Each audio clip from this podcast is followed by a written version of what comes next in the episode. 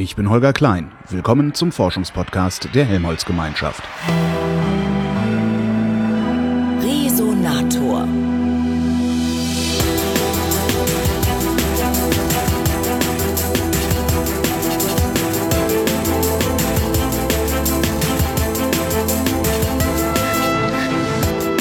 Ich bin nach Bremerhaven gefahren, ähm, bin da ans Alfred Wegener Institut gegangen, das äh, Helmholtz Zentrum für Polar- und Meeresforschung und sitze in der Sektion Meereisphysik bei Marcel Nikolaus. Hallo.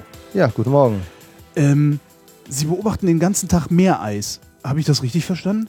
Wenn wir auf Expedition sind, dann machen wir das in der Tat. Dann beobachten wir in der Tat den ganzen Tag Meereis.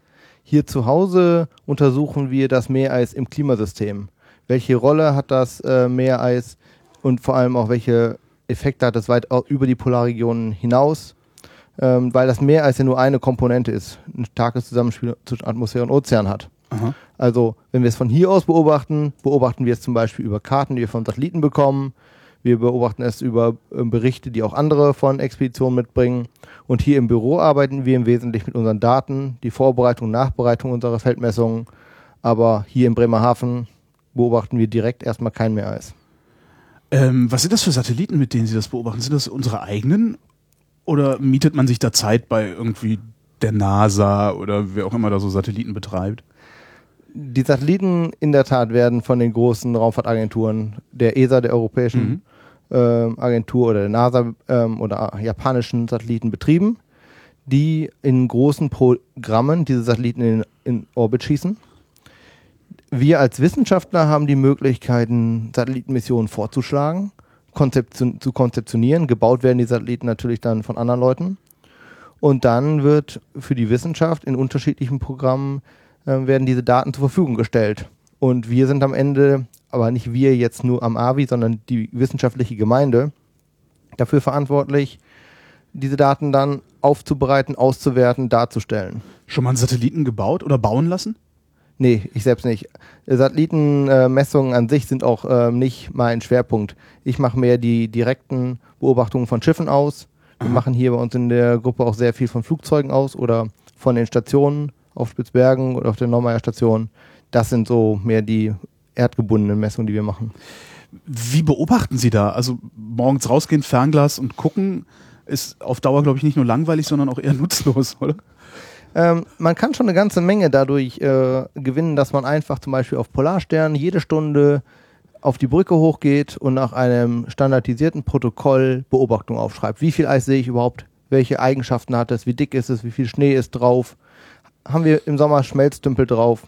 Solche Sachen, die kann ich wirklich einfach beobachten. Die kann ich fotografieren und auch mit Fotos auswerten.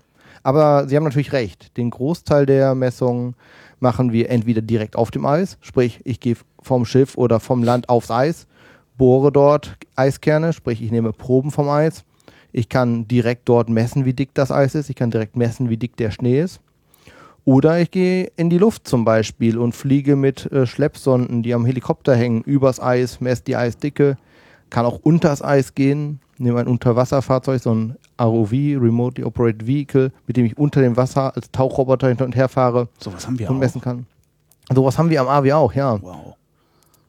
Ähm, äh, wenn Sie, wenn Sie rausgehen und das Eis einfach beobachten, also stündlich gucken, wie viel Eis ist eigentlich da, wie notieren Sie das? Ich meine, das ist doch, also ich, ich war noch nie, äh, also weder am Nord- noch am Südpol, ähm, also ich würde wahrscheinlich aufschreiben, ziemlich viel Eis oder sowas, weil da ist doch eigentlich immer ziemlich viel Eis. Na, wir machen es so ein bisschen ähnlich wie die Wetterbeobachtung. Ich meine, Ja. da oben ist doch immer ziemlich viel Wolken und Wetter. Ja, Also genau. man, hat, man hat verschiedene Kategorien, in denen man äh, beobachtet. Zum Beispiel die Eiskonzentration. Wie viel Zehntel der Oberfläche um mich herum in so einem Umkreis von ein bis zwei Kilometern, die ich noch gut einschätzen kann von so einem Schiff aus, ist mit Eis bedeckt. Das kann 10% sein, das können 90% sein, das können 100% sein, dass das Schiff richtig brechen muss. Ich kann sagen, wie dick ist denn das Eis überhaupt? Das ist natürlich von der Oberfläche sehr schwer zu sagen, Mhm. aber der große Trick dann ist, Polarstern fährt durch das Eis, bricht das Eis, dabei kippen die Schollen um und in dem Moment, wo sie senkrecht sind, kann man die Dicke beurteilen. Wir haben so einen Maßstab, der vom Schiff rausragt, der alle halbe Mhm. Meter markiert ist.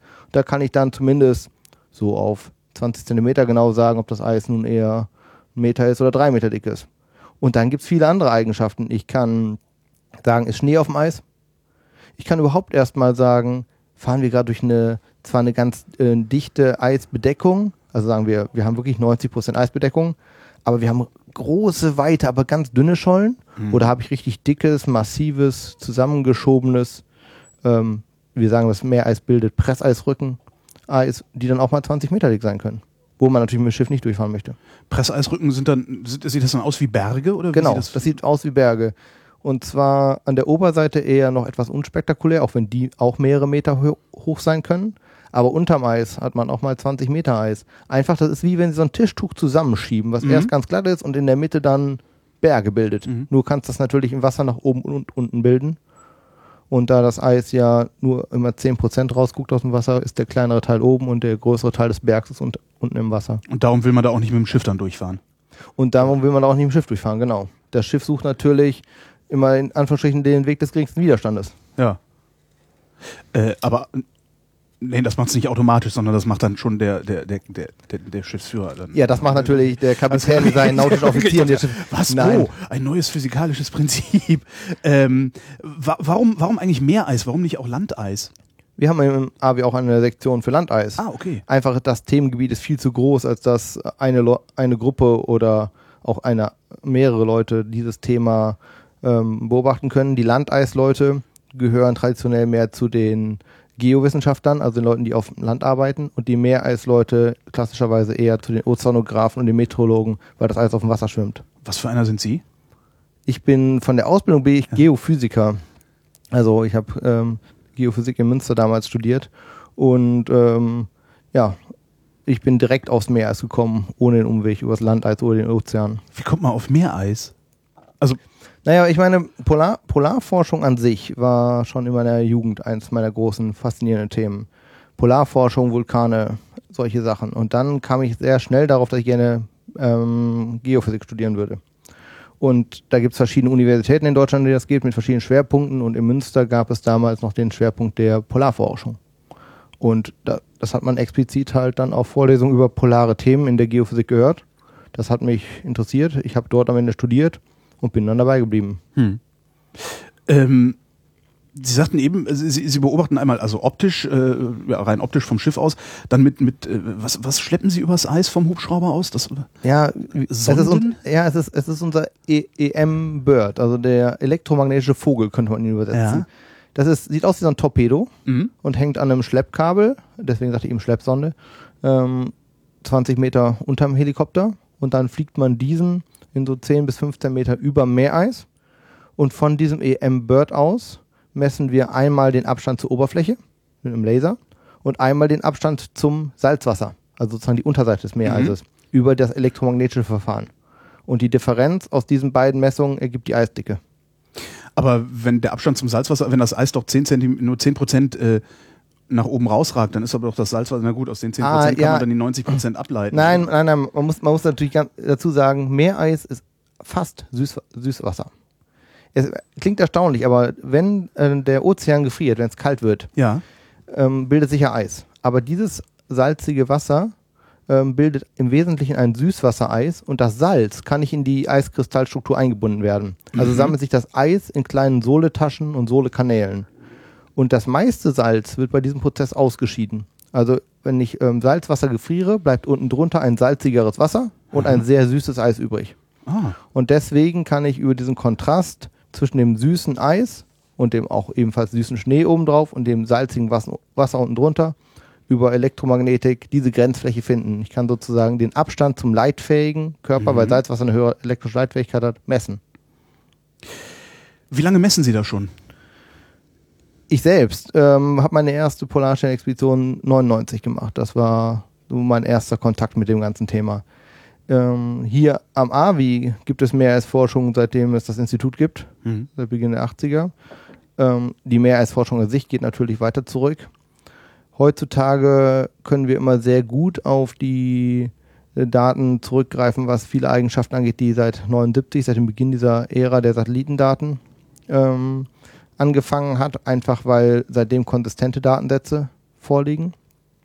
Ja, und diese Technik, wie man misst, entwickelt sich natürlich immer weiter. Wenn ich jetzt nochmal bei der Eisdickenmessung bleibe, Mhm. ist natürlich das Einfachste, ich gehe raus auf die Scholle, nehme einen Bohrer mit, bohre ein Loch durch, nehme einen Zollstock, messe, wie dick das Eis ist. So, Ja. dann weiß ich schon mal, wie dick das Eis an dieser einen Stelle ist. Dann kann ich weitergehen und sagen, mit diesem elektromagnetischen Verfahren, was ich eben hatte, ich baue mir so einen Sensor und ziehe ihn übers Eis. Dann kriege Mhm. ich schon mal nicht nur einen Punkt, dann kriege ich schon mal ein Profil von einigen hundert Metern oder einem Kilometer. Und dann haben jetzt vor ja, gut zehn Jahren inzwischen, haben diese Sensoren, ich sag mal, fliegen gelernt. In Form dieses EM-Birds, was ich gerade sagte. Und so haben wir jetzt seit ähm, Mitte der 90er diesen EM-Bird, mit dem man halt fliegen kann und Eisdicken äh, über Strecken von Hunderten von Kilometern messen kann. Wie oft messen Sie denn da eigentlich? Diese Polarstern-Expeditionen, die wirklich einen starken Fokus auf Meereis ähm, haben und unsere Meereismessungen führen wir aktuell so ein bis alle ein bis zwei Jahre durch. Mhm. Äh, das sind natürlich nicht nur Messungen, wo wir in die Arktis fahren, um Eisdicke zu messen. Das sind Fahrten, die in Kooperation mit den ganzen anderen Gruppen hier im Hause stattfinden, mit den Ozeanographen, auch viel mit den Biologen oder Geologen oder Geochemikern zusammen. Und auf so einer Fahrt macht man dann alle ja, paar Tage ähm, diese, diese Messung. Das hängt natürlich sehr stark vom Fortschritt ab, vom Wetter ab. Ähm, am Ende so einer Fahrt hat man dann vielleicht 15 mal 200 Kilometer geflogen. So ist in der Größenordnung. Es gibt also kein, kein, kein kontinuierliches Monitoring des Eises. Oder gibt es da irgendwie, weiß ich nicht, irgendwelche Instanzen oder also Satelliten, die da ständig drüber fliegen und immer mal wieder nachgucken? Genau, Weil innerhalb von zwei Jahren passiert doch einiges, denke ich mir jetzt mal. genau. Also Satelliten gibt es jetzt ähm, seit einigen auch. Der unser, unser möchte ich ihn mal nennen, Satellit ist der Cryosat. Mhm. Und der Cryosat, der misst, kann die Eisdicke messen. Und da bekommen wir jetzt allerdings auch erst seit zwei Jahren kontinuierliche Daten der Eisdicke in der Arktis. Nur ist es dennoch wichtig, selbst wenn man sagt, man hat jetzt so einen Satellitendatensatz, der ist erstmal schön, der sieht auch erstmal toll aus, kann man erstmal schön plotten. Mhm. Äh, aber der muss natürlich validiert werden. Da muss man erstmal gucken, was misst der Satellit eigentlich genau da? Wie, wie rechne ich das in eine wirkliche Eisdicke um? Und das sind so Fragestellungen, an denen wir hier sehr viel arbeiten, indem wir versuchen, diese Satellitendaten mit unseren Flugzeugmessungen oder EM-Bird-Messungen, Helikoptermessungen zu verknüpfen. Und ansonsten, diese Schiffsexpeditionen sind natürlich sehr aufwendig. Also am liebsten würde man natürlich wirklich die ganze Zeit durch die Gegend fahren und da oben messen, aber das ist natürlich personell, finanziell und logistisch gar nicht machbar. Und wir machen das Ganze auch nicht nur in der Arktis, sondern auch in der Antarktis. Gerade ganz aktuell, heute kommen unsere Kollegen vom diesjährigen Winterexperiment aus der Antarktis zurück. Die Kommen zurück heißt, hier, hier läuft nachher die Polarstern ein. Nee, Polarstern ist nur bis Punta Arenas, also Ah, in okay. Südamerika gefahren. Aber die sind gestern wieder in Bremerhaven oder in Bremen gelandet und Okay. kommen wieder ins Institut zurück mit einer Menge an Daten und auch interessante Berichte. Ich dachte, ich müsste gleich schreiend und jubelnd am, an der Kaimauer stehen. nee, bis Polarstern wiederkommt, das wird, kommt, passiert erst im April. Äh, Mhm. Bis dahin finden noch mehr Fahrtabschnitte in, im Südozean statt. Wie misst der Satellit denn eigentlich? Macht der mit Radar oder wie macht, macht das genau, Ding das? genau. Über, über ein Radar misst der, und das ist die Schwierigkeit des Satelliten, nur die Höhe, die das Eis aus dem Wasser herausragt. Ja. Und jetzt kommen wir zu dem Eiswürfel im äh, Cocktailglasproblem. Wenn ich nur 10% oben rausgucken habe, ist natürlich auch der Fehler relativ hoch, weil die 90% unterm Wasser hängen. Und Könnten dann auch aus Holz sein oder sowas. also, Nee, einfach, einfach weil, weil, weil ähm, der, der Anteil relativ klein ist, den ich messen kann und Ja. der wiederum Messfehler hat. mhm. Und deswegen ist es halt so wichtig, dass wir mit unserem EM-Bird zum Beispiel ja, Referenzmessungen machen, um diese Daten damit vergleichen zu können, um das einzuhängen. Eine ganz große Unbekannte ist immer, wie viel davon ist Schnee? Weil Schnee natürlich jetzt erstmal kein Meereis in dem Sinne ist, Mhm. aber die Höhe beeinflusst, die gemessen wird und andererseits auch ein Gewicht mitbringt und durch sein Gewicht das Eis weiter runterdrückt. Dass halt nicht mehr 10% rausgucken, sondern halt weniger, weil der Schnee es runterdrückt. äh, wann ist Meereis eigentlich Meereis? Ist Meereis Eis, das aus Meerwasser gefroren ist oder auch welches, das aus komprimiertem Schnee sich dann irgendwann mal gebildet hat? Sehr gute Frage. Danke. Ähm, ja, also von der Definition her ist erstmal Meereis gefrorenes äh, Meerwasser. Ich sage auch gerne, der Ozean ist nur geschmolzenes Meereis, aber das ist eine andere Frage. Ähm, also, äh, Meereis ist gefrorenes Meerwasser und es gibt in der Tat an der Oberfläche einen Anteil, wenn er dann wirklich zu Eis geworden ist, den wir auch zum Meereis dazuzählen. Das passiert allerdings anders als auf Gletschern. Auf dem Meereis nicht dadurch, dass er immer schwerer wird und sich immer mehr verdichtet. Mhm. So viel Schnee haben wir nicht. Sondern das passiert vor allem dadurch, dass er entweder im Frühjahr anfängt zu tauen, Mhm. das Tauwasser nach unten ähm, sickert, das Meereis aber noch kalt und hart ist und dann da wieder festfriert. Mhm. Das nennt man dann Aufeis. Oder es passiert dadurch, dass Meerwasser äh, von den Seiten oder durch Risse im Eis nach oben dringt, weil der Schnee es vorher geschafft hat, durch seine Last das, das eigentliche Meer ist unter die Oberfläche des Wassers zu drücken. Aha. Und dann habe ich so ein Gemisch aus süßem Schnee und salzigem Wasser, der dann auch wieder gefriert, wenn es kalt wird. Und dann habe ich aber ich, Schnee, Eis, dann habe ich Schneeeis. dann habe ich Genau. im Eis eine Schicht Salz, oder? Ja, genau. Ich habe halt eine, eine Schicht, die ein Gemisch aus Salzwasser und Schnee ist. Hm. Ähm, wie ist das auf diesem Schiff? Also äh, auf der Polarstern? Also wie ist das Leben da? Ah, da, wie, wie ist das? Kann man Leben? das, kann man das überhaupt beschreiben? Also ich beneide immer alle, die da mitfahren dürfen. Es ist auf jeden Fall ein sehr interessantes ähm, und ein Stück weit auch extremes er Erlebnis, was natürlich aber auch dieser Tage ein bisschen von der Extremität durch die ganze moderne Kommunikation ähm, verloren hat. Wir haben einen 24-Stunden-Arbeitsalltag dort. Mhm. Das Schiff fährt immer oder es ist halt auf Station mal gut, aber es bleibt natürlich nicht nachts stehen und fährt morgens weiter, Ja. weil alle zwischendurch schlafen. Mhm. Es gibt verschiedene Forschergruppen an Bord, die jeder ihre Forschungszeit haben wollen, die jeder gewisse Ideen haben, wo sie am liebsten was messen würden. Und die Fahrtleitung sorgt dafür, dass jeder möglichst viel von dem, was er vorher in Anträgen beantragt hat, am Ende auch umsetzen kann. Er stellt also einen Fahrplan, also auch einen genauen, detaillierten Tagesplan. Und entsprechend dieses Ta- äh, Tagesplans werden dann Stationen angefahren. Sagen wir, es sind zum Beispiel Stationen, bei denen die Ozeanographen Proben nehmen. Dann gibt es Stationen, bei denen das Schiff an einer Eisscholle festmacht für eine vorher bestimmte Zeit. Das können mal nur eine Stunde sein, das können auch mal dr- drei oder zehn Tage sein, Mhm. bei denen dann die Leute auf dem Eis arbeiten. Und je nachdem, zu welcher Gruppe man gehört und was gerade der, Ta der Tagesplan ist, variiert das zwischen wirklich einem, ja, ich möchte schon sagen, 24-Stunden-Job, wo man auch in seiner Gruppe in Schichten arbeitet und Tagen dazwischen, wo die anderen Gruppen arbeiten, wo man sich selbst dann vor allem um seine Daten, um die Wartung seiner Geräte, es geht ja um was kaputt, kümmern muss. Und so wechselt das ab. Also man ist irgendwie ständig im Dienst, Mhm. aber dennoch haben, haben wir bisher immer eine gute Zeit an Bord gehabt. Also es bleibt auch Freizeit übrig, es bleibt viel Spaß übrig. Aber im Wesentlichen ist das, ja, arbeiten, schlafen und ähm, die Spaß, groß, zum Großteil halt auch zum Glück auch der Spaß in der Arbeit. Arbeiten die Wissenschaftler auch am Schiffsbetrieb mit? Also Küche, Putzen, äh, weiß nicht was? Oder gibt es da dann separates Personal? Nee, das ist separat. Also Polarstern hat ungefähr Platz für 100 Personen Mhm. und die Hälfte davon sind Wissenschaftler und die andere Hälfte sind Besatzungen. Und die Besatzung, das heißt dann in dem Fall nicht nur Kapitän, Steuerleute und Maschineningenieure. Polarstern hat auch äh, Stewardessen, Polarstern hat äh, Deckspersonal, die uns ähm, helfen, also Matrosen klassische, die uns helfen, äh, die ganzen Geräte, die ganzen Winden zu betreiben und so weiter, Mhm. was natürlich der Wissenschaftler an sich ähm, so erstmal nicht kann oder zumindest besser lassen sollte. Ja, also es ist eine, eine kleine schwimmende Stadt, die dann unterwegs ist, um gemeinsam dieses Ziel zu erreichen, diese Daten zu sammeln. Prügelt, prügelt ihr Wissenschaftler euch dann darum, äh, äh, äh, wer als nächstes da mal mitfahren darf? Also ist es sehr begehrt, da mitzufahren? Ja, das auf jeden Fall. Es ist sehr begehrt, auf Polarstern Platz zu bekommen. Es gibt Anträge. Ähm, Es gibt halt einen Nutzerausschuss für Polarstern, bei dem man Schiffszeit beantragen kann Mhm. in regelmäßig wiederkehrenden ähm, Rhythmen. Und ähm, diese Anträge werden wissenschaftlich begutachtet und dann irgend in einer Form hoffentlich genehmigt. Und dann wird von der Koordination der Polarstern ein Zeitplan erstellt. Mhm. Und dann weiß ich jetzt, okay, ich kann in dem, dem Zeitraum mit voraussichtlich so und so vielen Leuten da und dahin fahren und meine Messungen durchführen.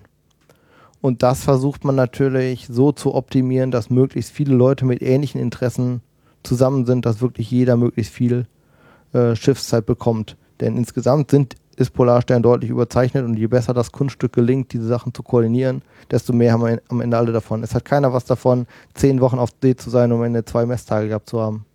Nö, den Rest der Zeit könnte man staunend an Deck stehen. Könnte man. Würde man wahrscheinlich auf seinen ersten drei Fahrten auch tun, aber wenn man das ähm, damit wirklich sein Wissenschaftlerleben erfüllen will, macht man das mit Sicherheit nicht. Stimmt, das ist dann eher für so Typen wie mich, ne? ist da eigentlich viel Platz auf diesem Schiff? Oder sind ja so in Achter Kajüten, Hängematten unter Deck neben den Whiskyfässern? Nee, die, Polar, die moderne Polarforschung, vor allem, vor allem mit Polarstern, muss man ganz klar sagen. Polarstern ist da schon das modernste und ich möchte auch sagen, beste Schiff, was wir Wissenschaftler für Polarforschung haben auf der Welt. Ähm, ist das, was das angeht, schon sehr komfortabel. Man lebt in zumeist Zweierkabinen Mhm. An Bord. Man, diese Kabinen haben dann auch äh, eine ne kleine Nasszelle drin. Man hat seine Laboratorien, Werkstätten, in denen man die Wissenschaft macht. Es gibt die Messe, in der gegessen wird. Es gibt Aufenthaltsräume, in denen man ja, Freizeit verbringt. Mhm. Es wird immer wieder auch noch relativ viel Freizeit in den Laboren verbracht, weil man eigentlich eh schon mal da ist. Mhm.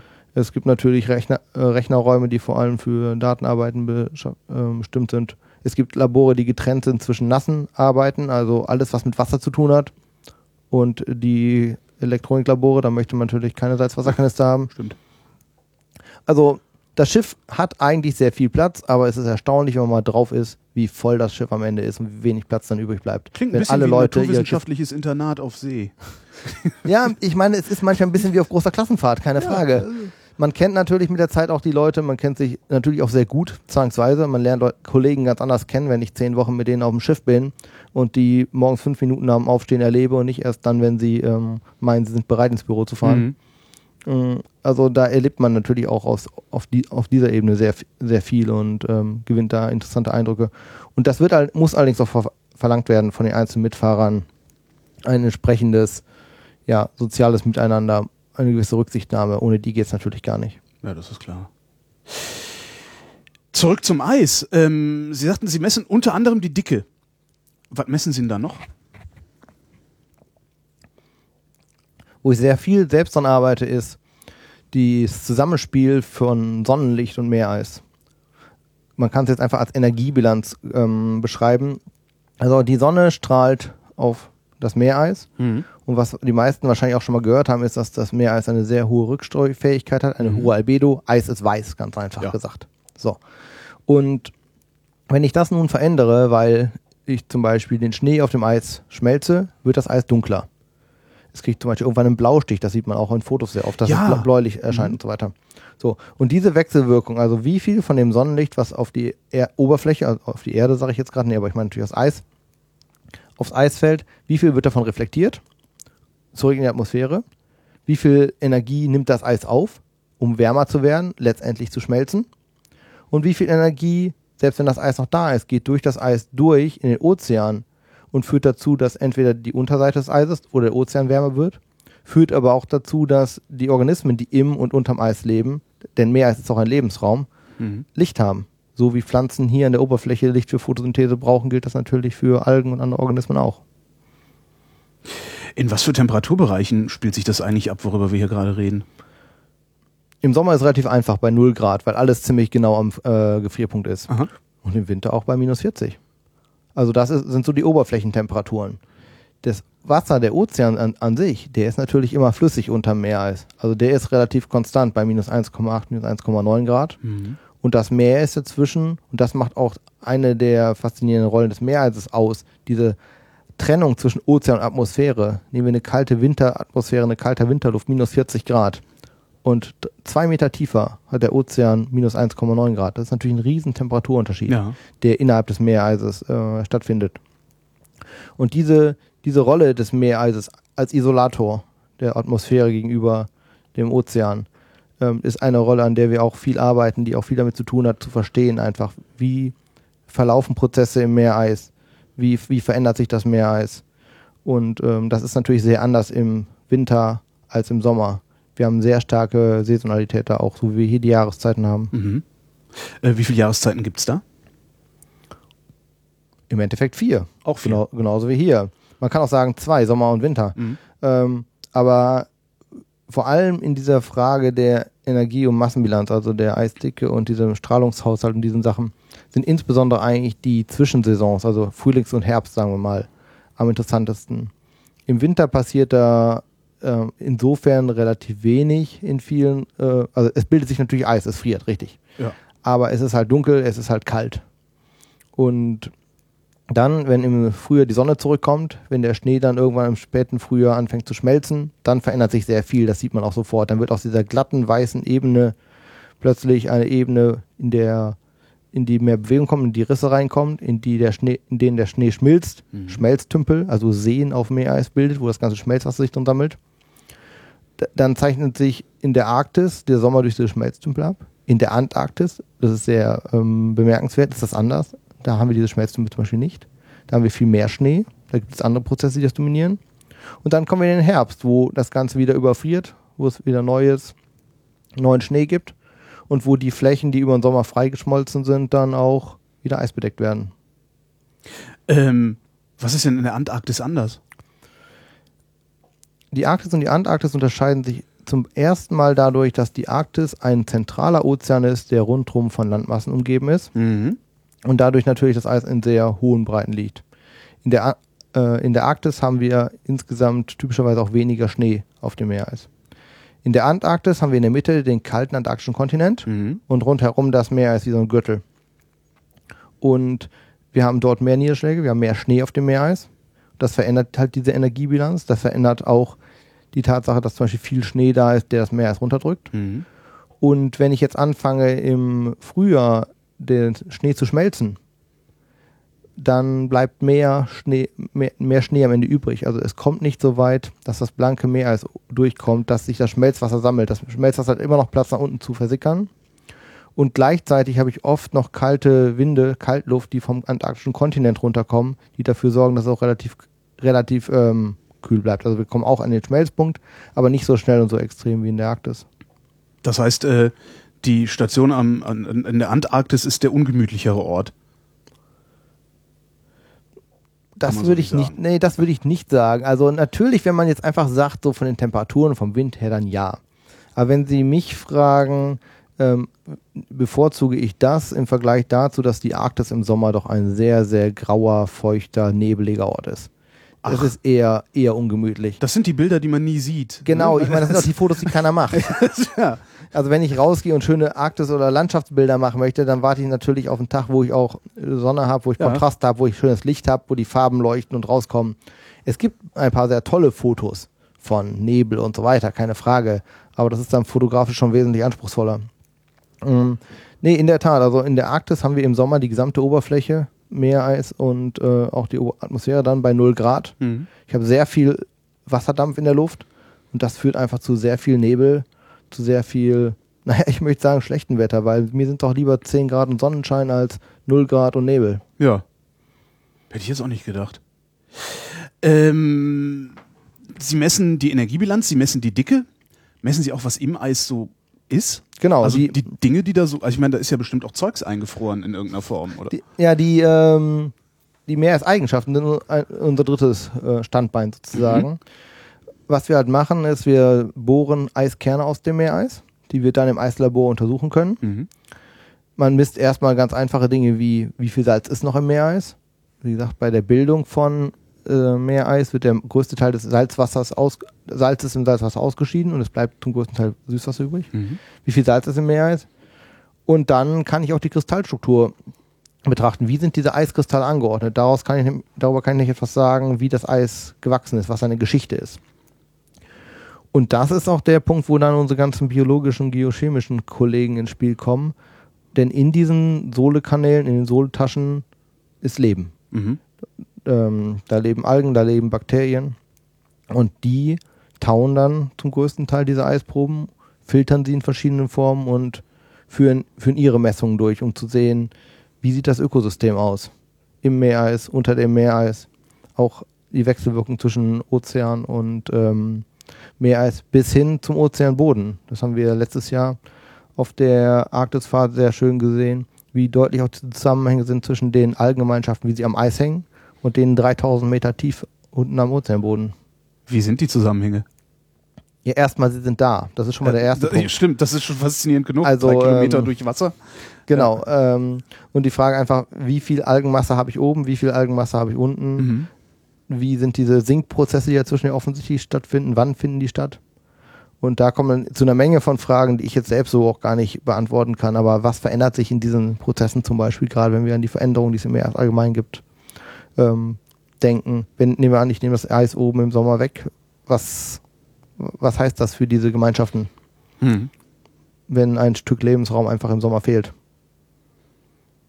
Weiß man das schon, was das heißt? Also hören dann die auf dem Boden, auf dem, auf dem Meeresboden Nee, das, auf, das, das weiß man eben nicht. Das sind, das sind, sind Teile unserer ganz aktuellen Forschung. Also Ja. jetzt nicht meine eigenen, aber hier im Hause natürlich. Das ist ja eine ne, gut, ne gute Frage. Was sind die Überlebensstrategien von solchen Organismen? Gibt es die? Mhm. Oder was verändert sich vielleicht in der Artenzusammensetzung oder sowas? Gibt es welche, die das gut können, andere, die es nicht können? Aber das sind Fragen, die ich nicht beantworten kann. Zumindest heute nicht. Wie alt ist das Eis? Das Meereis, jetzt erwarten Sie vielleicht eine Antwort, 2000 Jahre. Nein. Ich weiß es gar nicht. Also nein, nein, da das, gibt's also, ja das, das, Meer, so- das Meereis ist ähm, Man kann sehen, ein, wie das ein, einig, Wetter einig, vor- einige Jahre alt. Ja. Wir, wir unterscheiden im Generellen zwischen einjährigen und mehrjährigen Meereis, Mhm. wobei das mehrjährige Meereis ist das, was einen Sommer überlebt hat. Okay. Also das klassische Meereis fängt natürlich im Herbst oder Winter an, sich zu bilden. Es wird immer dicker, immer dicker und schmilzt dann im Sommer. Mhm. Und dann gibt es halt einen Teil des Meereises, was halt ähm, komplett wieder wegschmilzt. Das ist das saisonale oder einjährige Meereis. Und dann ist da am Ende des ähm, Sommers offenes Wasser, was wieder gefriert. Und das mehrjährige Meereis ist halt das, was ähm, diesen Sommer überlebt und dann im nächsten Winter wieder dicker wird und auf die Art und Weise mehrere Jahre alt wird. Ja, üblicherweise so in der Arktis so Sachen wie ähm, ja, zwei bis fünf Jahre. Mhm. In der Antarktis ähnlich, wobei es in der Arktis in den letzten Jahren sehr viel jünger geworden ist. Es war typisch, dass in der, Antarktis, in der Arktis einen großen Anteil an Meereis gab, das mehr als fünf Jahre alt ist, weil es sich ganz oft im Kreis gedreht hat. Das ist übrigens noch ein sehr interessantes Phänomen bei Meereis, ist, das ist nämlich keine statische Eisbedeckung, die da liegt und fertig. Aha. Genauso wie Ozeanströmungen, wie Winde, bewegt sich das Eis ständig. Es ist ständig in Bewegung. Selbst wenn es, also das doch am Stück. Es sieht aus wie am Stück. Es, Okay. besteht aus viel, es besteht aus vielen Schollen. Mhm. Und diese Kräfte von Wind und Wellen sind einfach so groß, dass sie an dem Eis zerren und ziehen in alle Richtungen und es einfach verschieben. Mhm. So dass es an einigen Stellen reißt und an anderen Stellen zusammengeschoben wird. So bilden sich Presseisrücken auf der einen Seite und so bilden sich offene Wasserrinnen auf der anderen Seite. Die dann wiederum, weil es kalt ist im Winter, wieder zufrieren, Mhm. neues dünnes Eis bilden. Dann schiebt der Wind das vielleicht wieder zurück, dann wird das Eis zusammengeschoben. So kann ich sehr schnell sehr dickes Eis bilden, indem ich nämlich immer neues dünnes bilde und das wieder übereinander schiebe. Das geht wesentlich schneller als altes dickes Eis unten noch 10 cm dran zu frieren. Mhm. Was ist denn das dann für ein Eis, wo die, wo, wo, wo irgendwelche Kollegen von Ihnen dann so Bohrkerne rausholen und beurteilen können, wie vor 10 Millionen Jahren das Wetter war? Das findet alles auf dem Inland statt. Das sind äh, Eiskerne aus Grönland oder aus dem antarktischen Inlandeis. Mhm. Vielleicht auch noch, also nicht bei 10 Millionen Jahren. Ja, ist auf, klar. auf Gletschern kann man das, auf, auf Gletschern kann man das auch noch machen. Aber Meereis, das sind alles die letzten Jahre. Deswegen kann ich in dem Sinne aus dem Meer jetzt auch keine Geschichte ableiten. Mhm. Was ich dann machen muss, ist, dann muss ich zu unseren Geologen gehen, die sich die Sedimente am Meeresgrund Grund angucken und die dann vielleicht sagen können, okay, basierend auf der Zusammensetzung des Sedimentes muss es hier zu der und der Zeit oben drüber Eis gegeben haben, sonst wären zum Beispiel diese Organismen gar nicht dahin gekommen. Solche Sachen. Oder es muss Sediment, was zum Beispiel aus den Flüssen in der Arktis kommt, bis dahin mit dem Eis transportiert sein, weil es sonst schon längst sich vorher abgesetzt hätte. Solche Sachen, die kann man dann machen, Mhm. aber aus dem Meer selbst ist, sagen wir fünf Jahre alt. Maximal. Wann haben Sie, ich weiß gar nicht, ob wir das, ich hatte das eben zwar gefragt, aber ich kann mich an die Antwort nicht mehr erinnern. Ähm, wie lange forschen Sie jetzt persönlich am Eis? Also meine, erst, meine erste Polarsternreise, und da war ich allerdings nur Hilfskraft ähm, Reicht an ja der schon. Uni, ich habe ich ich, wäre froh. hab, hab ich 1999 gemacht. Und das war eigentlich so mein richtiger Einstieg in die ganze Okay. Eisforschung. Selbst angefangen habe ich mit meiner Promotion hier in Bremerhaven mit dem Thema Meereis. Das war im Jahr 2002. Mhm. Und seitdem bin ich wirklich ja, im Tagesgeschäft der Meereisforschung in der Arktis und der Antarktis. Zehn Jahre. Wie hat sich das Eis verändert in der Zeit? Hat es sich überhaupt verändert? Vermutlich. Ähm, es, es, hat sich verändert und da reden wir vor allem immer von der Arktis, weil es in der Arktis halt ja auch Tagesthema ist. Überall, das E- Eis in der Arktis schmilzt. Ja, in der In der, Antarktis Antarktis, in der Antarktis sind die Veränderungen zumindest anders. Okay. Äh, wesentlich anders. Also diesen starken, dramatischen Rückgang, den wir in der Ar- Arktis beobachten, beobachten wir in der Antarktis nicht. Mhm. Eine der ersten Fragen ist natürlich, warum ist das so? Das ist auch eine der Fragen, an Meine denen wir, erste Frage wäre, was beobachten wir denn dann in der Antarktis? Ähm, die Antarktis unterscheidet sich von der Arktis insofern, als dass die Antarktis kann man besser in vier oder fünf Segmente teilen. Während die Arktis halt ein Eis, was in der Mitte in einem großen Ozean schwimmt, ist, alles Ja. zusammenhängt, ist die Antarktis doch stark gegliedert. Es gibt das Okay. Eis im Weddellmeer, was von der Halbinsel von Amundsen und Bellingshausensee getrennt ist.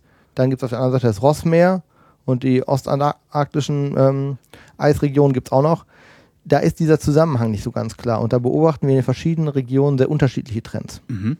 Es gibt Regionen, da wird das Eis sogar ein bisschen mehr. Es gibt einige, da wird es ganz stark weniger. Ich sag mal ähnlich wie in der Arktis, aber die Prozesse sind anders. Ja. Insofern lassen sich da Arktis und Antarktis äh, nicht so gut vergleichen. Aber zurück zur Arktis. Ja. Da sehen wir in der Tat in den letzten äh, zehner Jahren eine ganz starke Abnahme des Meereises.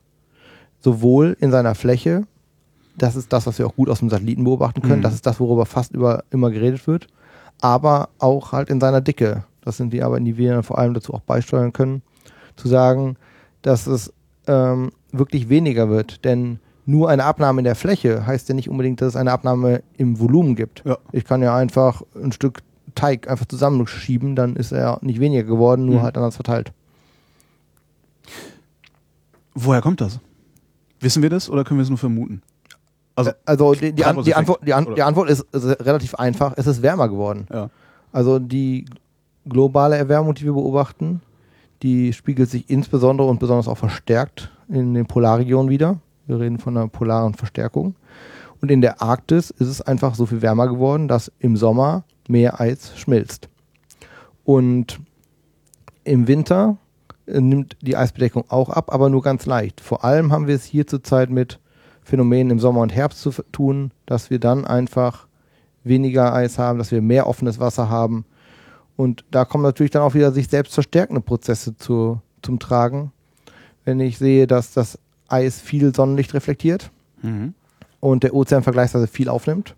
Mhm. Und wenn ich dann natürlich Eis schmelze und mehr offenes Wasser habe, dann habe ich auch ähm, mehr Energie im Ozean zum Absorbieren, die wiederum mehr Eis schmelzen kann, was wiederum zu weniger Eis führt und so weiter. Und länger braucht, um wieder zu gefrieren. Genau. Und dann Mhm. äh, erwärme ich auch den obersten Ozean damit. Bis es dann im Herbst so kalt wird, dass es ähm, das Eis friert. Und das muss man natürlich auch immer wichtig dazu sagen, ist, wenn wir die Frage stellen, wann es vielleicht in der Arktis kein Eis gibt oder wie viel es Eis in der Arktis gibt. Es wird immer in dem Winter wieder wiederkommen. Es wird immer im Winter gefrieren. Also diese Sachen, die wir zurzeit oft hören und diskutieren, beziehen sich immer nur auf den Sommer, vor allem so auf die Monate Juli, August, September. Also sowas Nordpassage. Genau, genau, Dass dieses- man mit dem genau. Schiff durch kann und das da Genau, da fährt mit Sicherheit im Dezember keiner durch. Wenn es da wärmer wird in der Arktis und das Eis schmilzt, bedeutet das auch gleichzeitig, also das koppelt ja, ich meine, es ist ja, ist ja ein Planet, also es koppelt ja auch irgendwie auf, auf den restlichen Planeten zurück. Was bedeutet das für den Rest des Planeten? Wir sehen ganz starke ähm, Zusammenhänge auch mit dem Wettergeschehen hier bei uns. Mhm. Also das sind jetzt vor allem Arbeiten, die unsere AVI-Kollegen in Potsdam machen. Ähm, wir sehen einfach, dass das Verschwinden des Meereises in der Arktis dafür sorgt, dass der Luftaustausch zwischen den geringeren Breiten, also Mittel- und Nordeuropa und der Mhm. Arktis sich verändert. Und dass es äh, da- dazu, da, dass dazu kommt, dass wir hier bei uns ähm, extremeres und äh, eher andere Wetterphänomene haben, weil einfach dieser Luftaustausch zwischen den ähm, Regionen verstärkt wird. Also es beeinflusst im Endeffekt auch das, in dem Fall mehr das Wetter hier bei uns, wie sich das ähm, in der Arktis verändert. Das kann man jetzt nicht eins zu eins übersetzen. Mhm. Also ich kann jetzt nicht sagen, wenn das äh, so viel weniger sagen, wird, wird es hier ein Grad wärmer. Oder Langfristvorhersage. das, das funktioniert nicht, Okay. aber es gibt prinzipielle Muster, die sich dadurch verändern. Mhm. Ähm, das ist ja jetzt Klimawandel. Ne? Ja. Also Sie, Sie forschen ja letztendlich auch am Klimawandel. Müssen Ja. Sie eigentlich ständig mit äh, SUV-Fahrern diskutieren, die nicht einsehen wollen, dass viel Sprit verbrennen vielleicht eine schlechte Idee ist? Also mit, de mit, de mit denen muss, muss ich genauso viel diskutieren wie wir alle. Okay. Also, ähm, wenn wir über den Klimawandel reden und die Frage, was äh, der Einzelne dazu beitragen, ge- beigetragen hat oder vielmehr, was der Einzelne ändern kann, Ja. da können wir natürlich schon, ich sag mal, den etwas gehobenen Zeigefinger aufheben und sagen, ähm, wir müssen uns da irgendwie anpassen. Na, anpassen müssen wir uns eh. Aber das, das ist natürlich jetzt keine Rolle, wo ich finde, die mir im Speziellen oder uns hier in der Gruppe im Speziellen betrifft. Das ist einfach was, ja, wo man sagen muss, okay, da muss halt jeder, jeder seinen Beitrag zu leisten. Mhm. Denn der Einzelne, ähm, ja, auch wenn der Einzelne, oder andersrum, auch wenn der Einzelbeitrag natürlich klein ist, geht es natürlich hier eigentlich so um den allgemeinen, den Masseneffekt, das Vorbild sein. Mhm. dass Energiesparen Mode wird, sage ich mal. Dass ähm, man dieses Bewusstsein einfach erhebt, ähm, verstärkt. Das passiert in den letzten Jahren schon, aber das kann man mit Sicherheit noch äh, deutlich weiter treiben. Mal angenommen, es geht jetzt so weiter wie bisher. Also da, das, das, das wird immer wärmer, äh, es wird immer weniger Eis. Äh, was passiert dann? Wagen Sie da einen Ausblick? Also es wird für die Arktis auf jeden Fall erstmal so sein, dass irgendwann der Zeitpunkt kommen mag, in dem im Sommer einfach ein offener Ozean da ist. Mhm. In dem wir einfach ganz klassisch wie die anderen Ozeane offenes Wasser in der Arktis haben. Wann das passiert, da wage ich keinen Ausblick. Da gibt es verschiedene Prognose, verschiedene Modellrechnungen, die irgendwann in der Mitte, zweiten Hälfte dieses Jahrhunderts liegen, dass das so passieren kann. Werden wir sehen. Ähm, wie gesagt, in dem, im Winter werden wir immer Eis haben. Welche, welche Auswirkungen das Ganze zum Beispiel auf das Ökosystem hat, das mag ich überhaupt nicht zu beurteilen. Mhm. Aber das sind auf jeden Fall spannende Fragen, die uns ähm, da erwarten wie zum Beispiel auch diese Auswirkungen aufs Ökosystem sich auf die Ökosystem, auf die Fischerei dann in den Nordmeeren und so auswirken können. Da wird es mit Sicherheit Einflüsse geben, ähm, wie sich die Veränderungen in der arktischen Schiffbarkeit auf Sicherheitsfragen, auch auf politische Fragen stellen, einer wird. Also, das sind alles Themen, da haben wir natürlich auch überhaupt gar keine Erfahrung. Ja. Ähm, aber dennoch ist es wichtig, dass wir heute damit anfangen, uns damit zu beschäftigen und äh, diese Fragen auch laut zu stellen und dazu anregen, darüber nachzudenken und ähm, da, weiter dran zu forschen, bevor es eines Tages äh, so ist, dass man sagt, okay, wir, wir, machen das jetzt einfach, wir fahren jetzt durch die Arktis und ups, da ist ein Ölunfall, was machen wir jetzt? Ja. Also mit Sicherheit hat die Nutzung der Arktis eine, ganz, eine ganze Menge weitreichender Folgen, die heutzutage nur ganz schwer abgeschätzt werden können. Und ich kann sie auch auf jeden Fall nicht beurteilen, wie das wirklich ist. Aber es ist ein Teil unserer Forschung hier auch im Institut als wir angefangen haben zu forschen, also man, man, man hat ja immer so Erwartungen. Also man geht irgendwo hin, erwartet irgendwas von dem Ort äh, oder den Dingen, mit denen man sich beschäftigt und findet dann in der Regel was völlig anderes vor. Gab es so einen Moment bei Ihnen? So einen, einen, einen unerwarteten Schluss oder einen unerwarteten Fehlschluss? Also die, die Dynamik des Systems, die finde ich immer noch sehr faszinierend. Zu sehen, wie so ein scheinbar dicker, massiver Eispanzer und sei ja nur einen Meter dick, ähm, wenn man da mal versucht, einen Kern durchzubauen oder so, wie der von Wind und Wellen bewegt, deformiert, verschoben werden kann. Das finde ich noch äh, sehr beeindruckend. Ich habe es einmal erlebt, da waren wir in einem Camp auf dem Eis, wo sich ähm, wirklich über Nacht so ein Presseisrücken gebildet hat, 100 Meter weiter. Wenn man dann ähm, auf der einen Seite beobachten kann, wie das äh, Wasser aufreißt und plötzlich, da wo eben noch Eis war, einfach 3000 Meter Ozean sind und auf der anderen Seite plötzlich zwei Meter hoher Eisberg vor einem liegt, den es da vorher nicht gab. Das finde ich schon sehr beeindruckend. Das kann man natürlich durch das Lesen von Literatur irgendwie ähm, erwarten, richtig. Aber das ist, ist beeindruckend, wenn man davor steht, keine Frage. Macht das nicht einen furchtbaren Lärm auch? Es macht keinen Lärm, aber es macht interessante Geräusche, man kann es hören. Aha. Man hat ja üblicherweise, wenn man jetzt nicht gerade auf dem Polarstern sitzt, eine unglaubliche Stille. Und, und man kann wirklich das Knirschen und Knacken des Eises kann man hören. Und das ist natürlich in so einem Moment, wenn es zur Verformung kommt, wenn es zum Auftürmen von Eismassen kommt, besonders, besonders da. Hat das Sie verändert, mal da gewesen zu sein? Oder ist das jetzt ob, zu pathetisch? Ja, also, ob, also vermutlich ist die Antwort ja und ich habe es nicht gemerkt.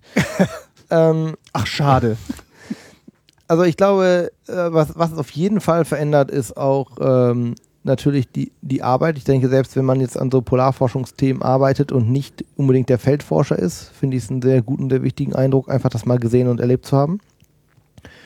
Ähm, was mich vielleicht noch mehr geprägt hat als jetzt unbedingt das Naturerlebnis, ist auf diesen Expeditionen, glaube ich, schon, dass ja Extreme irgendwo zusammenleben mit so vielen Leuten über so langen Raum, über so lange Zeit auf engem Raum das sind, glaube ich, schon Dinge, wo man sich dann irgendwo, ja, ähm, ich weiß nicht, ob man sich verändert, aber man lernt auf jeden Fall eine Menge darüber, mit den Leuten umzugehen. Und ähm, ich glaube schon, dass da einige Sachen auch hier auf den, den Alltag abfärben. Aber ich bin damit sicher kein besserer Mensch durch geworden. Also nicht sowas wie, wie so, man hat es ja manchmal, also als ich das erste Mal Mont Blanc gesehen habe, äh, habe ich so ein bisschen Demut empfunden. Also das hätte ich jetzt gedacht, so angesichts der Größe und Weite oder so. Aber vielleicht bin ich da auch zu romantisch und durch, durch äh, äh Romane versaut. Das kann Aber sein. Na, vielleicht muss man dazu sagen, vielleicht mache ich es dafür inzwischen auch schon ein bisschen zu lange, dass mir das nicht mehr so bewusst ist. Ich meine, wie gesagt, die erste Reise ist halt schon auch schon über zehn Jahre her. Und ich sehe inzwischen schon wirklich, wie viel Faszination vor allem Leute noch haben, die zum ersten Mal fahren. Wenn ich denke, okay, das hast du schon mal gesehen. Aber es gibt schon die Momente, wo man sich einfach mal ganz entspannt dahinstellt und sagt, das ist schon unglaublich hier. Wie messen Sie die Bewegung des Eises? Schmeißen Sie da so irgendwie Sender rein und gucken, wie die sich so übers Jahr verteilen? am einfachsten stellt man auf das Eis ähm, Bojen, die die GPS-Position ähm, messen. Und äh, wir arbeiten sehr viel mit Bojen oder anderen autonomen Systemen, sprich Bojen, die wir ausbringen, die wir auf dem Eis installieren und dann da lassen. Für immer. Für immer. Oder bis die Batterien leer sind. Ja. Und ähm, die senden dann in vorher festgelegten Intervallen, je nachdem wie hoch man das gerade haben möchte, sagen wir alle Stunde, ihre Position. Mhm.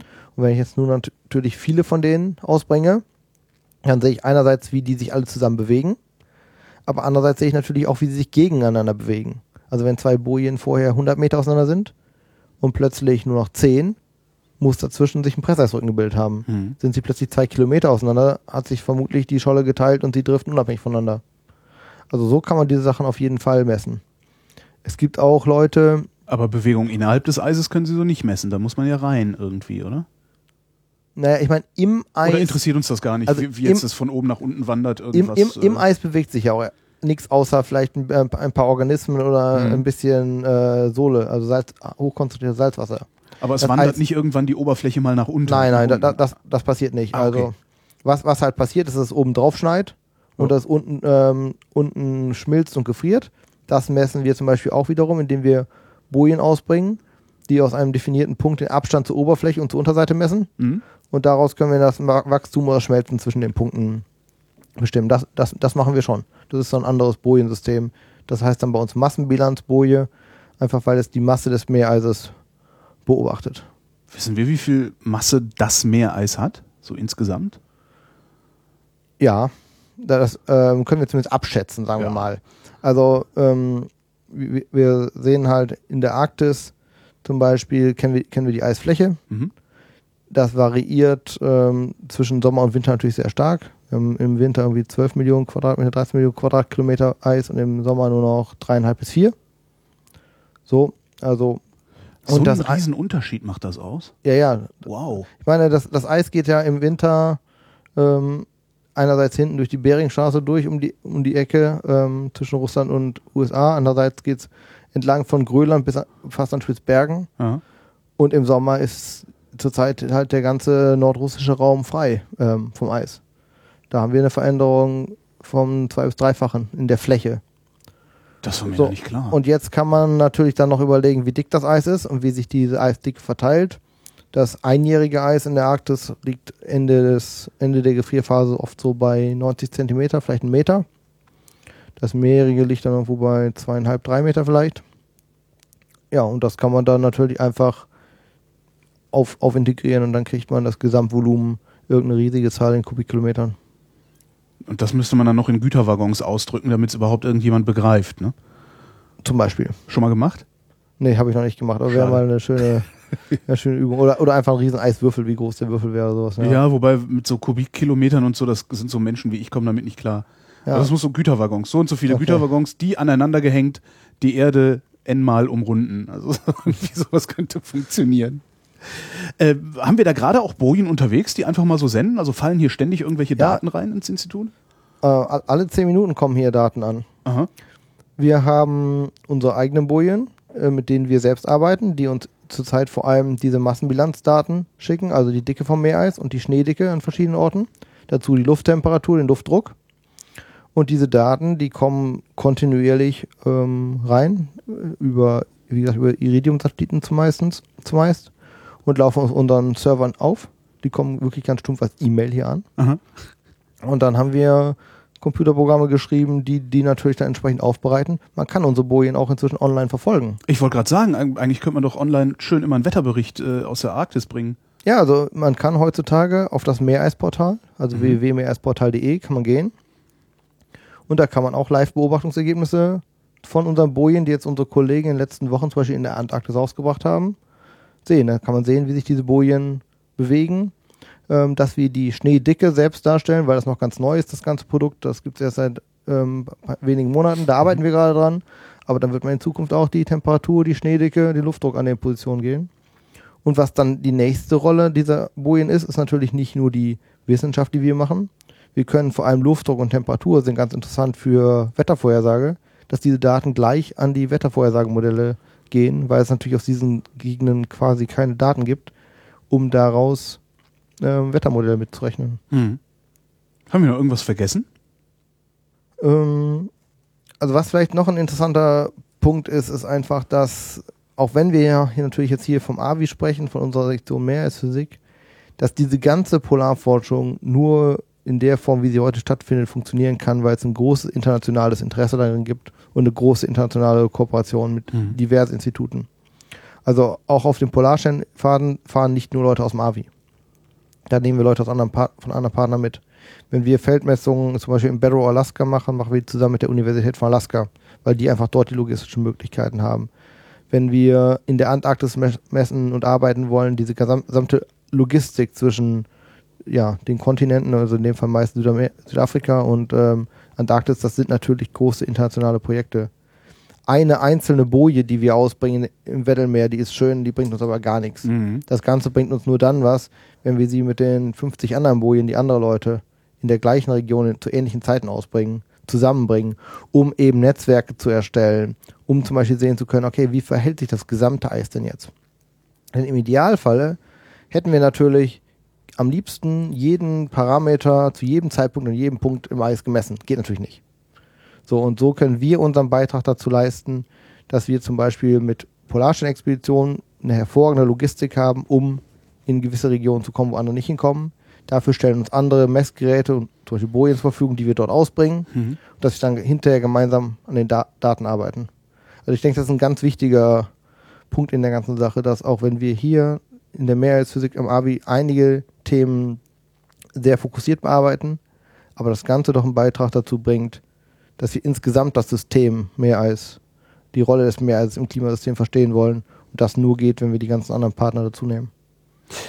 Gibt es eigentlich irgendein Experiment, das Sie gerne nochmal machen würden? Ja. Also, welches ist das? Ich würde mich gerne ein komplettes Jahr auf dem Schiff ins Eis setzen und gucken, wie der gesamte Jahresgang aussieht. Weil unsere Expeditionen das natürlich immer erm wieder ermöglichen, hier mal für ein paar Wochen oder für ein paar Stunden oder so zu messen und da mal. Aber sich wirklich mal irgendwo hinzusetzen, sagen wir an die Eiskante im Herbst, wo noch mhm. offenes Wasser ist, zu sehen, wie sich das komplett in eine Eisschicht umwandelt, wie es durch den Winter ähm, sich verändert, bewegt, wie es im Frühling anfängt zu schmelzen und dann zu sehen, ob es im nächsten Sommer vielleicht wieder komplett wegschmilzt oder was übrig bleibt. Und das verglichen mit anderen Schollen, die drumherum sind, die vielleicht am Anfang dicker waren und am Ende vielleicht dünner sind, weil sie andere Sachen erlebt haben oder ähm, wie das Ganze in einem größeren Zusammenhang aussieht. Das fände ich ein spannendes Experiment. Und es gibt sogar Ideen, sowas mal umzusetzen, aber sowas plant man natürlich nicht innerhalb von zwei Jahren. Das sind eher fünf bis zehn Jahre, bis so ein Projekt mal realisiert werden kann. Aber das fände ich faszinierend. Es ist natürlich auch in der heutigen Zeit jetzt nicht so, dass ich, Marcel Nikolaus, mich dann da ein Jahr auf die Scholle setze. Persönlich. Und das könnte ich mir auch hier persönlich und familiär nicht leisten. Aber als Gruppe oder als internationale Gemeinschaft das zu machen, dass man halt Schichten macht, seine Messungen übergibt, seine Beobachtungen das Ganze ergänzt dadurch, dass man nicht nur den einen Punkt beobachtet, sondern auch noch so ein bisschen das außen herum. Das finde ich ein spannendes, tolles Projekt für die nächsten Jahre. Aber was wäre denn dazu nötig? Man bräuchte eigentlich nur ein Schiff, oder nicht? Ein Schiff und einen Hubschrauber. Ja, genau, aber das braucht man ja schon mal. Naja, aber haben wir doch. Ähm, aber das Schiff und den Hubschrauber möchten auch viele andere gerne für viele Sachen ähm, benutzen. Und es hängt natürlich eine ganze Menge Logistik da dran. Ich meine, wenn ich mitten im zentralen Ozean in der Arktis sitze, wer tauscht mir denn im Januar Leute aus? Wie kommen die denn dahin? Hubschrauber. Ja, nee. Nee? Ja, so, also, ich habe keine Ahnung. Nee, also dafür, sind die, da, dafür sind die Distanzen ein bisschen zu groß. Also das, das schaffen wir von der Reichweite. Okay. Also zumindest nachdem, wo wir sind, äh, nicht so einfach. Nee, also das ist halt auch, auch in internationalen Maßstäben ein extrem aufwendiges und teures Projekt. Das ist nichts, was man ma mal macht. Also, aber ich denke, das ist so von der Vision her so ein Projekt, wo man sagen muss, okay, es gab mal so ein Projekt. Ach. Das war das hieß Schieber, das war ähm, auf der amerikanischen Seite hinter, hinten in der Beaufortsee vor 20 Jahren.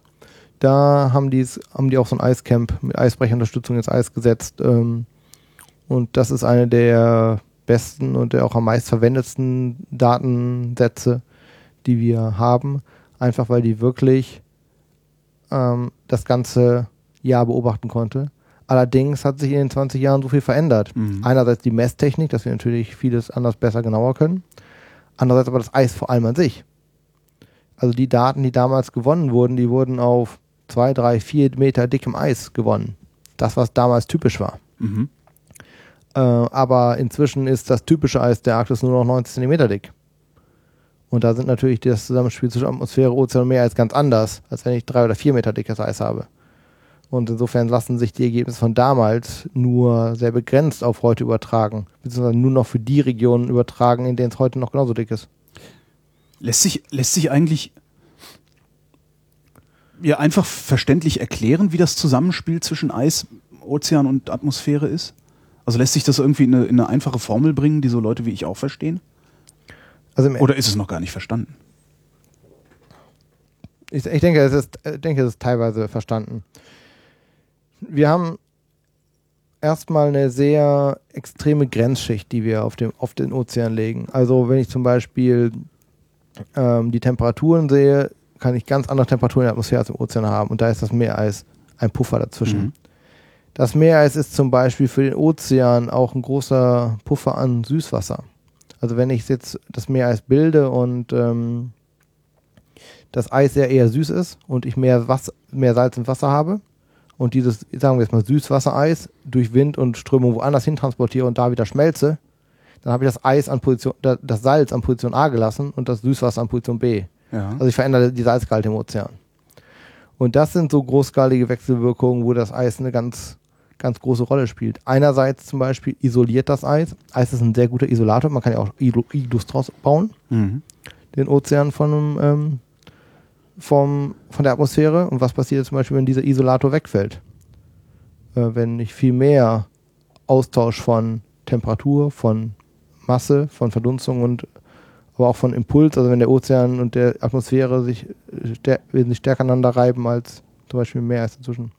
Da gibt es viele offene Fragen, aber wir arbeiten natürlich auch schon länger daran, also gibt es natürlich auch ja, Ver Verständnisse hier und da. Was wäre die drängendste Frage, die da noch offen ist? Im Zusammenhang zwischen ähm, Atmosphäre, Meereis und Ozean die drängendste Frage. Ich finde für mich eine der interessantesten zumindest Fragen und das wurde halt in den letzten Jahren einfach aus ganz normal entwicklungshistorischen Gründen so ein bisschen vernachlässigt ist, das interdisziplinäre Zusammenspiel. Wir, die Physiker, haben viele physikalische Prozesse verstanden. Die Biologen haben eine ganz gute Idee, was lebt da und was ist da. So, wenn ich jetzt die Physik verändere, wie ändert sich die Biologie oder andersrum? Wenn ich jetzt die Biologie verändere, hat das vielleicht auch Auswirkungen auf die physikalischen Eigenschaften vom Meereis. Also diese verschiedenen Gemeinschaften von Forschungsrichtungen zusammenzubringen und gemeinsam Expeditionen durchzuführen, gemeinsam Daten zu analysieren. Ich glaube, da liegt ähm, ein großes, eine große Aufgabe, ein großes Potenzial für die nächsten Jahre. Was das reine Verständnis der physikalischen Eigenschaften angeht, denke ich, ist ein gutes Verständnis der Eisdicke. Das fehlt uns. Da haben wir wirklich nur grobe Schätzung. Wie dick ist das Ei- Eis eigentlich wirklich, wann und wo? Und eine gute Versteil- äh, Verständnis von der Schneeauflage und ähm, der Schneedicke. Weil der Schnee im Endeffekt meistens das ist, was man eigentlich beobachtet. Mhm. Auch wenn man immer vom Meereis redet. Wenn ich vom Satelliten aufs Eis gucke, sehe ich erstmal Schnee. Wenn ich vom Helikopter aufs Eis gucke, sehe ich auch erstmal Schnee. Und der Schnee ist in seinen physikalischen Eigenschaften so stark anders vom Meereis. Der isoliert noch stärker als das Meereis.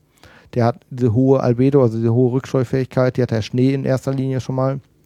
Also zu wissen, wann, wie viel Schnee wo auf dem Eis ist, ist eine ganz große Frage. Denn es ist ja auch nicht so einfach, das kennen wir ja auch von hier. Der Schnee, der hier runterfällt, heißt ja noch lange nicht, dass der hier liegt. Der bläst beim nächsten Sturm in die nächste Ecke, dann liegt er Ja. da hinten.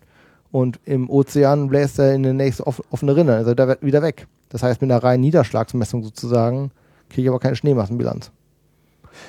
Wie würde man all diese Sachen messen? Also gibt es Ideen, wie man das messen könnte? Es fehlt nur Geld oder äh, ja, Geld beziehungsweise die Technik, die dann von dem Geld gebaut wird? Ähm, es, es fehlt mit Sicherheit einerseits äh, Geld, andererseits fe fehlt auch, auch noch die Technik. Also es gibt zum Beispiel ähm, jetzt erste Ansätze, Schneedicke und Eisdicke flächendeckend vom Satelliten zu messen.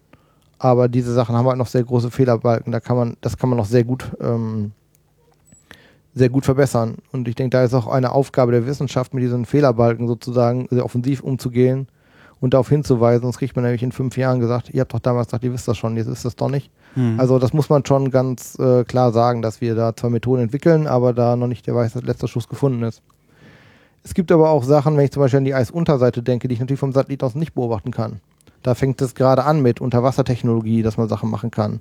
Da fehlt dann auch auf jeden Fall noch die Technik, um flächendeckend vielleicht die Eisdicke besser von unten zu messen zu können. Im Kalten Krieg aus der Zeit gibt es zum Beispiel noch Daten von U-Booten, als die ähm, in der Arktis Katze und Maus gespielt haben, wo es U-Boot-Daten gibt, ähm, wie groß der Abstand zum Eis ist, woraus man Eisdicken ableiten kann.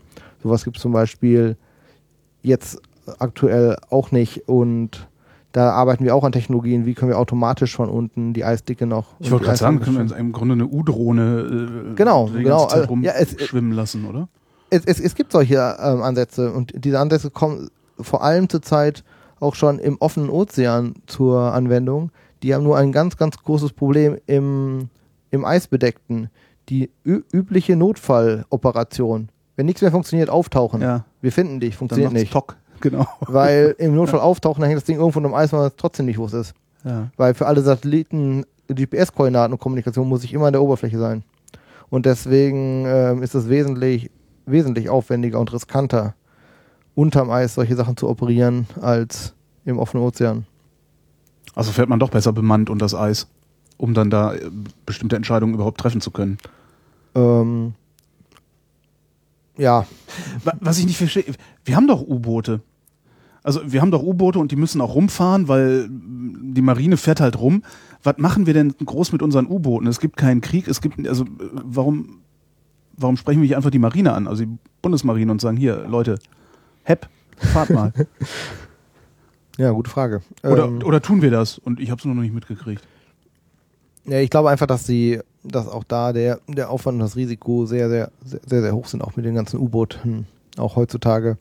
Ähm, also nein, es gibt, wir, wir machen da zumindest hier in Deutschland nichts mit dererlei Sachen. Es gab von den Engländern schon mal ein, zwei Sachen, die in Kooperation mit der äh, britischen Marine da ähm, U-Boot-Kampagnen gemacht haben, allerdings ähm, ja auch nur mit mittlerem Erfolg, sage ich mal ein, ein Problem, was man natürlich auch oft hat, ist, man möchte natürlich auch dann so gern so nah wie möglich am Eis dran sein. Und das geht natürlich dann auch wieder nicht. Ähm, in der Arktis ist ja eine ganz große Diskussion immer noch, wem gehört eigentlich was, wer darf wo was machen. Und ähm, das gilt zum Beispiel auch für die ganzen alten U-Boot-Daten. Die Positionen, von denen die Daten stammen, die sind nur so ungefähr bekannt, weil das natürlich keiner genau preisgeben Mhm. wird, wo er die exakt gemessen hat. Also wir sehen zurzeit da eher die Zukunft in der autonomen Unterwassertechnologie, ohne Menschen drunter zu schicken, weil es doch sehr riskant ist, nach wie vor noch unterm Eis mit U-Booten zu operieren über längere Zeiten und Strecken. Diese Frage, wer darf da überhaupt was machen? Wo, wo, wovon hängt das ab? Welches Land am nächsten dran liegt irgendwo oder wie wird da diskutiert? Ja, ich meine, das kann man ja auf die schöne Frage runterbrechen, wem gehört der Nordpol? Ja. Und ähm, da haben halt verschiedene Länder verschiedene Ansichten, wie weit ihre Kontinentalränder eigentlich gehen, wie weit ihre entsprechenden ökonom ökonomischen Zonen ausgedehnt sein sollen. Und da werden zurzeit ganz aktiv von allen beteiligten Staaten im Norden Daten gesammelt. Und das wird dann äh, auf internationaler Ebene in den nächsten Jahren verhandelt und diskutiert, wer was für Argumente hat, wie viel Arktis nun wem ja einerseits ähm, gehört, aber andererseits natürlich auch dafür die Verantwortung tragen muss, was Sicherheit angeht, was ähm, mögliche Hilfestellungen angeht, Mhm. ähm, also Rettungsaktionen und solche Sachen. Wird da früher oder später auch nach Bodenschätzen äh, gegraben werden irgendwo? Irgendwo mit Sicherheit. Ähm, Also das und auch ist- mit Sicherheit eher früher als später. Mhm. Und äh, da müssen wir natürlich wirklich drauf aufpassen und ähm, ja, auch jetzt im Vorfeld schon dafür sorgen, dass nicht die Frage, wo kann ich den Bodenschatz am besten rausholen, im Vordergrund stehen, sondern wie ist das ökologisch und sicherheitspolitisch und so weiter ähm, überhaupt äh, vertretbar, machbar? Was kann ich überhaupt machen? Ähm, denn davon, dass jetzt mal ein Frachter durch die Arktis fährt, von A nach B zum Beispiel auch, ähm, bin ich noch weit weg von dem regelmäßigen Schiffsverkehr. Ähm, der dann auch entsprechend Ruß niederschlägt und sowas. Ja, ne? also, ja genau. Also was sich dann ja auch wieder auf die Reflexionsfähigkeit Genau, das, das, das, ist, das, ist eine ganz, das ist eine ganz große Rolle. Das ist eine ganz große Frage jetzt zum Beispiel bei der Frage der Schiffbarkeit der Arktis ist, ähm, was sind eigentlich die ökologischen Konsequenzen? Das eine mhm. ist auf jeden Fall der Ruß. Der Ruß macht das im Eis dunkler, absorbiert mehr Energie. Die zweite Frage ist, wie weit verteile ich diese Schadstoffe? Die Verteilungsprozesse ähm, in der Atmosphäre sind ganz andere in der Arktis als in den mittleren Breiten. Mhm. Also wo kommt dieser ganze Ruß überhaupt runter? Äh, was leite ich an Schadstoffen, Müll und so weiter in die Gewässer ein? Wie reagiert das Ökosystem, was vermutlich wesentlich träger ist als in anderen Regionen auf, auf solche Sachen? Weil es kälter ist? Ja, genau. Mhm. Äh, wie ähm, was mache ich, was mache ich, wenn, wenn was passiert oder wie kann ich verhindern, dass was passiert? Ich meine, es wird halt nicht alles nach Fahrplan laufen. Was mache ich, wenn plötzlich da doch Eis ist? Gute oder schlechte Vorhersage hin und her, aber was ja. mache ich, wenn ich nicht da stehe? Dann ist nämlich Schluss mit Zeitgewinn und äh, Effektivität. Wer schickt den Eisbrecher? Ja. Wer schickt den Eisbrecher? Also es gibt da sehr, sehr viele offene Fragen und ich denke, da, da, da muss man bei der ganzen Aufbruchstimmung, die bei einigen herrscht, doch ganz klar sagen, Leute, da müsst ihr erstmal fertig drüber nachdenken. Marcel Nikolaus, vielen Dank. Jo, vielen Dank. Und euch danken wir für die Aufmerksamkeit.